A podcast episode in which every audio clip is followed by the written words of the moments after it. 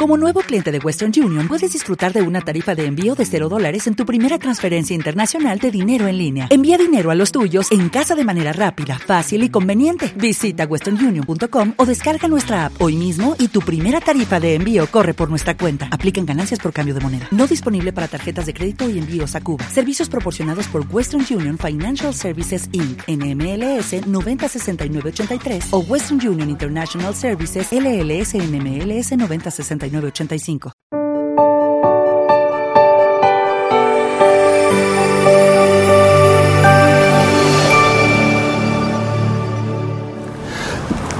Como os decía, en nuestro programa de peregrinación, eh, hoy hubiera sido estupendo nuestro último día haber terminado celebrando la Santa Misa junto al sepulcro del Señor siendo tantos, no hemos podido hacerlo. En aquella pequeña capilla hemos estado, creo que todos, pero rezando, no hemos podido eh, entrar todos a celebrar la Santa Misa. Y afortunadamente podemos hacerlo aquí.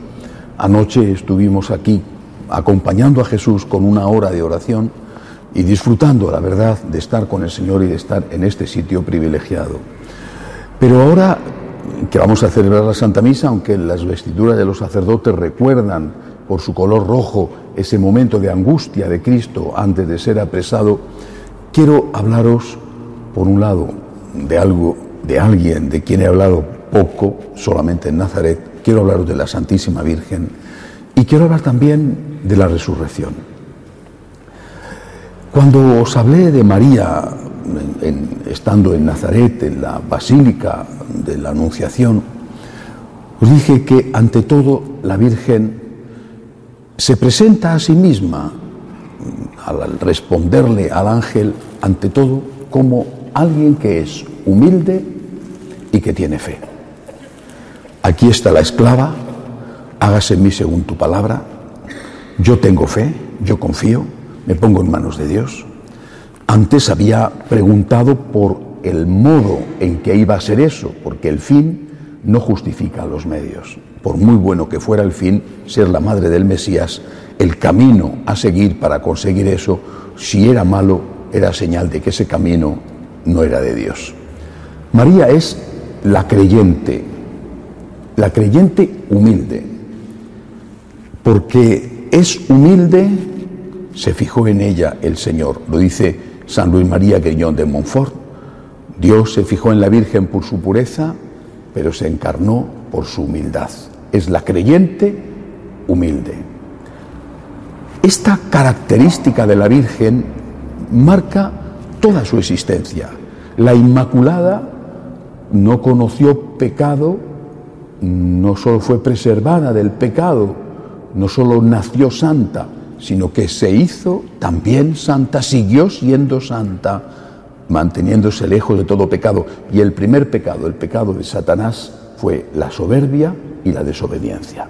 Esos fueron también los pecados de Adán y Eva. María pisa la cabeza de la serpiente con la humildad, con la obediencia, fundamentalmente, y con la confianza en Dios. Se pone en manos de Dios y se pone en manos de Dios lo vemos en los evangelios en esos primeros años de la vida del Señor. Belén con todo ocupado, teniendo que dar a luz en una cueva muy sucia y muy miserable. La huida a Egipto con la angustia y el miedo de que les pudieran eh, eh, atrapar en el camino los soldados de Herodes. Pero luego entra en una etapa dulce, muy dulce para la Virgen, discreta, en una etapa de silencio para toda la Sagrada Familia, donde ella está con su marido y está con su hijo, viendo crecer a su hijo. Hay algún punto en ese camino eh, de sorpresa, como cuando eh, el adolescente Jesús se pierde en el templo y es encontrado dos días después por su familia, pero fue una etapa dulce de la Virgen. Estaba con su hijo, viéndole crecer, educándole, cuidándole. En esa etapa murió su esposo, su querido esposo, mantuvieron la virginidad, la castidad ambos, pero eso no significa que no se quisieran y no se quisieran mucho. confiando en Dios entregó el alma de su marido, de San José, al Señor confiando en Dios y seguramente ya en ese momento bien aleccionada sobre la resurrección por parte de Jesús. Así pasaron 30 años de su vida y de repente las cosas, las cosas se tuercen, o por lo menos desde el punto de vista humano, las cosas se tuercen. La Virgen en Caná pone a Jesús en el disparadero de la cruz, le da la hora. Si tenemos tres años, son tres años a descontar desde este momento. Podía haber sido un poco más tarde, y en vez de haber vivido 33 años nuestro Señor, podía haber vivido 34, 35, 36 y haber permanecido en la dulzura de la familia en Nazaret dos, tres años más. Y por eso Jesús le dice, todavía no ha llegado mi hora. Era la hora de hacerse público. ¿Quién era Él? Era la hora de la cruz, porque era el tiempo ya de descuento. Pero María lo hace por amor a nosotros y confía en el poder de Dios y confía, por supuesto, en el poder de su Hijo, que ella sabe que es Dios. Pasa la vida pública y María está siempre en un segundo plano, con una gran discreción. Aparece en algún momento citada en los Evangelios, por ejemplo, en un momento de tensión, cuando algunos parientes de Jesús acuden a decirle que por favor deje ya de hacer eso porque está llamando demasiado la atención y en aquella época cuando había una represalia contra una persona, la represalia caía sobre toda la familia y, aquellos parientes tenían miedo a que no solamente eh, mataran a Jesús, sino que también a ellos, por ser familiares cercanos, les tocara la persecución. María está allí para mediar, para interceder, para intentar evitar el choque familiar, como cualquier mamá. Nos deja el Señor una respuesta bellísima a aquella interpelación. Ahí están tu madre y tus hermanos, tu madre y tus parientes. ¿Quiénes son mi madre y mis hermanos? Los que escuchan la voluntad de Dios y la cumplen. Esos son mi padre, mi madre, mis hermanos. Escuchar la voluntad de Dios como María y cumplirla. Y luego llega ya rápidamente el momento de la cruz, el momento cumbre, el momento para el cual ella se ha estado preparando. Y no solo ha existido para el momento de la encarnación, sino que ha existido para eso, poder dar a luz a Jesús, poder cuidar a Jesús y para el final, estar al pie de la cruz. María al pie de la cruz es siempre algo que impresiona. Si meditamos en Jesús hecho un guiñapo humano, auténtico varón de dolores, una llaga viva, sufriendo de una manera bestial, tenemos que compadecernos de la madre que al pie de la cruz ve cómo muere su hijo. ¿De qué manera? Si ya la muerte de un hijo para una mamá es siempre espantoso, pues ver a su hijo torturado, sufriendo físicamente de esa forma, tuvo que ser aquello que le había predicho Simeón, a ti una espada de dolor te atravesará el alma. No digamos cuando oye a Jesús decir, Elí, Elí, le más abactaní. Dios mío, ¿por qué me has abandonado? Ella entiende más que nadie el desgarro, entiende más que nadie el sufrimiento moral junto al sufrimiento físico de su hijo. Era su hora. ¿Qué tenía que hacer? ¿Qué iba a hacer? Si, si todos, la creación entera, dirá San Pablo, había estado pendiente de sus labios cuando se le aparece el ángel Gabriel y le dice, alégrate María, ahora la creación entera también estaba expectante y pendiente. Pendiente de Jesús, ¿qué iba a hacer después de decir, Dios mío, ¿por qué me has abandonado? Y pendiente de María. ¿Qué iba a decir ella en ese momento terrible para una madre? ¿Qué iba a decir ella? Lo humano, lo humano, hubiera sido protestar, preguntar, renegar, acusar porque si ya había tenido motivos de sorpresa y causas para preguntas en Belén al estar llenas todas las posadas y tener que dar a luz en aquella cueva de ovejas, aquello era muchísimo peor. Había recibido la promesa de que su hijo sería el Mesías. Había nacido en una cueva y ahora moría como un malhechor, como un bandido, en medio de unos sufrimientos horribles. Repito, desde un punto de vista humano ella podía haber preguntado, Dios mío, ¿por qué? ¿Por qué le has abandonado? O incluso, ¿por qué me has engañado? ¿Dónde está el Mesías?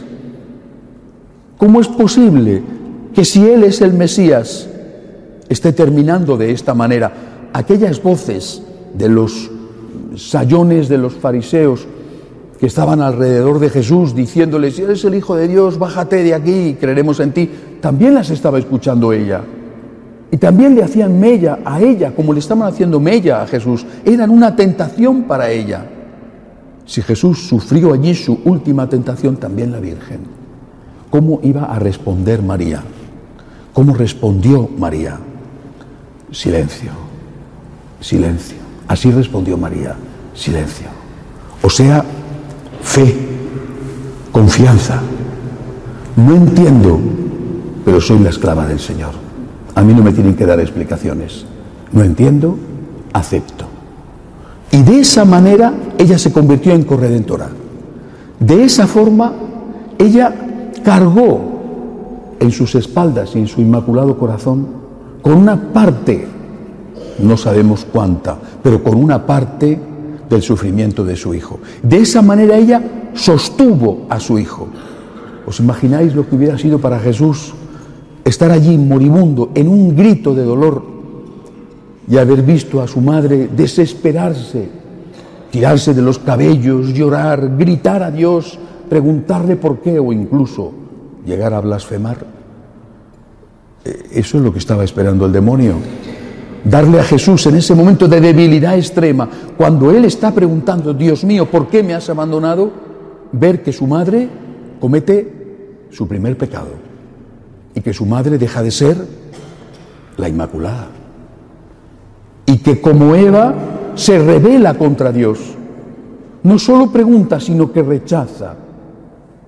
El demonio tenía su jugada muy bien atada y tenía su tentación muy bien trabajada y preparada para el momento oportuno.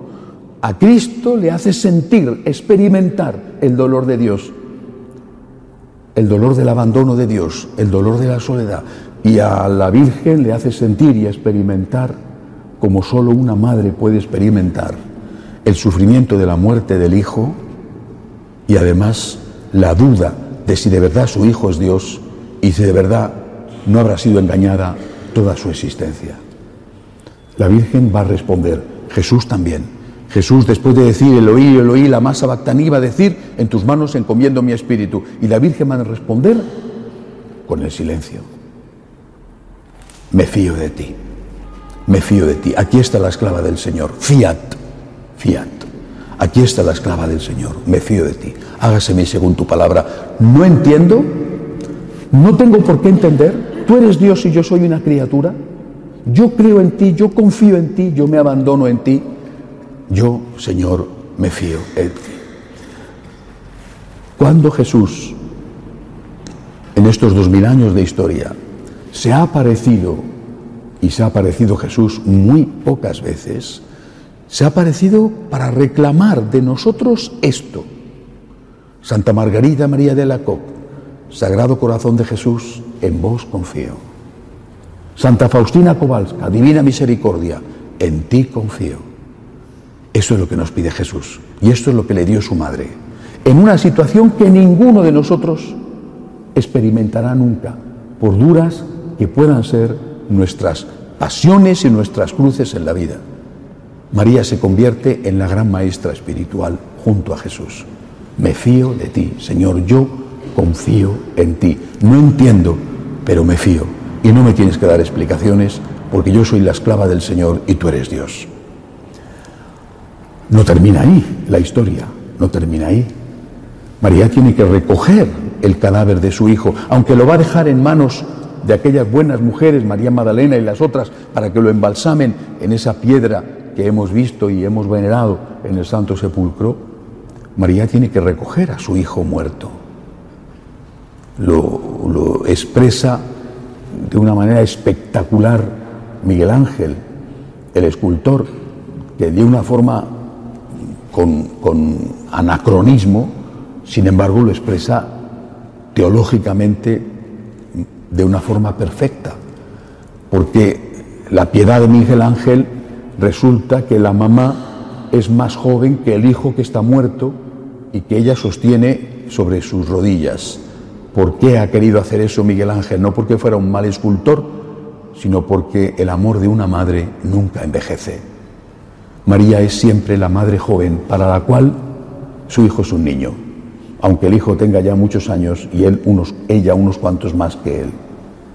María, que coge a su hijo muerto, hecho un guiñapo humano, que le coge sobre sus rodillas como le había cogido sobre sus rodillas tantas veces siendo niño, María no hace más que un gesto, un gesto de pregunta silenciosa, pero un gesto también de aceptación. Aquí está la esclava del Señor. Tú me lo diste, yo te lo entrego. Aquí está la esclava del Señor. No entiendo, pero acepto. Y termina, según los evangelios, la intervención de María, digo según los evangelios, termina con la presencia suya en Pentecostés, uniendo a los apóstoles, uniendo, siendo el cemento que une a distintos, que en algunos momentos no solamente habían sido distintos, sino también opuestos. María en Pentecostés está en el centro, ella la llena del Espíritu Santo, la esposa del Espíritu Santo está en el centro uniendo a los doce, tan distintos entre sí. Once más uno, que sería después el que sustituiría a Judas. Esa era la labor de la Virgen. Su hijo se le había encomendado en la cruz. Mujer, ahí tienes a tu hijo. Cuida de Juan, cuida de mis hijos, cuida de los apóstoles, cuida de todos aquellos que me sigan. Y lo empieza a hacer enseguida. Y lo empieza a hacer enseguida estando con ellos en el cenáculo, en Pentecostés, manteniéndoles unidos, evitando que, que huyan llenos de miedo y también llenos de dudas. María les sostiene, María impide que se separen y que se peleen entre ellos y que se acusen entre ellos de no haber sido suficientemente valientes o suficientemente leales a Jesús. Esa labor de madre no ha dejado de hacerla nunca no solamente a través de sus apariciones, que son tantas y tan impresionantes, no solamente a través de sus milagros, que son tantísimos, porque es de verdad aquella a la que podemos acudir sabiendo que escucha nuestras súplicas y que les va a presentar ante Dios lo mismo que presentó ante su Hijo Jesús la necesidad de aquellos novios que en plena fiesta de bodas se habían quedado sin vino. Pero es que además de eso, María es nuestro modelo. Era el modelo de los apóstoles y es nuestro modelo. El modelo de la confianza en Dios. Pase lo que pase, Señor, yo confío en ti. Y el modelo de una obediencia que la lleva a ser aquella que es doblemente madre, porque lo ha sido físicamente y porque como su hijo dice, mi madre y mis hermanos son los que escuchan la palabra de Dios y la llevan a la práctica. María, nuestro modelo. Pero ¿qué siente la Virgen? ¿Qué siente María? Esto es lo que, lo que vemos desde fuera, pero ¿qué siente María? Difícil de saber, ¿verdad? Pero seguramente no fue fácil para ella aceptar a Juan, aunque le quería mucho y era un muchacho excelente, aceptar a Juan como su hijo. Y desde luego no fue y no es nada fácil aceptarnos a nosotros como sus hijos. No es nada fácil. Nosotros que no estábamos allí, nosotros que vivimos dos mil años después, pero que somos sus hijos, ella ha aceptado la maternidad sobre nosotros. Y qué duro tiene que ser para ella cumplir ese encargo de su hijo, ser nuestra madre. Qué duro, qué difícil tiene que ser para la Virgen aceptar que nosotros que somos pecadores acudamos a ella en busca de ayuda. Qué difícil tiene que ser para ella aceptar ser el refugio de los pecadores, porque eso es lo que es, entre otras cosas, qué daño le hacemos a Jesús con nuestros pecados y qué daño le hacemos a la Virgen cuando pecamos ofrendiendo a Cristo. Y sin embargo ella sigue siendo nuestra madre. No una madre tolerante que nos dice, porque nos quiere, haz lo que quieras, sino una madre auténtica que nos llama la atención en lo profundo del corazón y nos dice, estás obrando mal, esto no lo estás haciendo bien, te has pasado o no has llegado, pero soy tu madre. Seguramente que debería de seguir hablando más tiempo sobre la Virgen, pero el tiempo es el que es y quiero hablar algo de la resurrección. Sabemos que Cristo resucitó, lo sabemos no solo por el sepulcro vacío o por el testimonio de aquellas mujeres que vieron que no había ya, no estaba ya el cuerpo de Cristo en, en la pequeña cueva donde le habían puesto. Lo sabemos por las apariciones de los apóstoles a los apóstoles, apariciones que por ser testigos de ella a los apóstoles les costaron la persecución y la vida. Todos ellos murieron mártires y el único que no murió mártir fue San Juan. Y nadie inventa una mentira para terminar desollado vivo como San Bartolomé o crucificado boca abajo como San Pedro. Las mentiras se inventan para escurrir la responsabilidad del mal que uno ha hecho o para hacer un negocio. Las mentiras no se inventan para que te persigan. Cristo resucitó. San Pablo lo dice con toda claridad y eso que él no ha sido testigo directo de aquella resurrección, pero ha experimentado al resucitado en aquella aparición, mejor dicho, en aquella audición que tuvo en el camino de Damasco. Si Cristo no ha resucitado, somos los más desdichados de los hombres, pero Cristo ha resucitado. Hay vida eterna. Os decía esta mañana, me duele ver cómo los católicos se comportan ante el sufrimiento como si no tuvieran fe, ante el éxito como si no tuvieran fe, ante la muerte como si no tuvieran fe. Claro que el desgarro es inevitable cuando muere un ser querido. También San Agustín, cuando murió su mamá, Santa Mónica, dijo a sus compañeros, les dijo, sé que está viva, sé que está viva, pero ahora por favor dejadme un rato solo que necesito llorar. Lógico, lógico, la marcha de una persona que amas te hace sufrir, pero San Pablo escribe a los tesalonicenses, no quiero que ignoráis, ignoréis la suerte de los difuntos para que no os aflijáis como los hombres sin esperanza no para que no os aflijáis, para que no os aflijáis como los hombres sin esperanza. Hay vida eterna.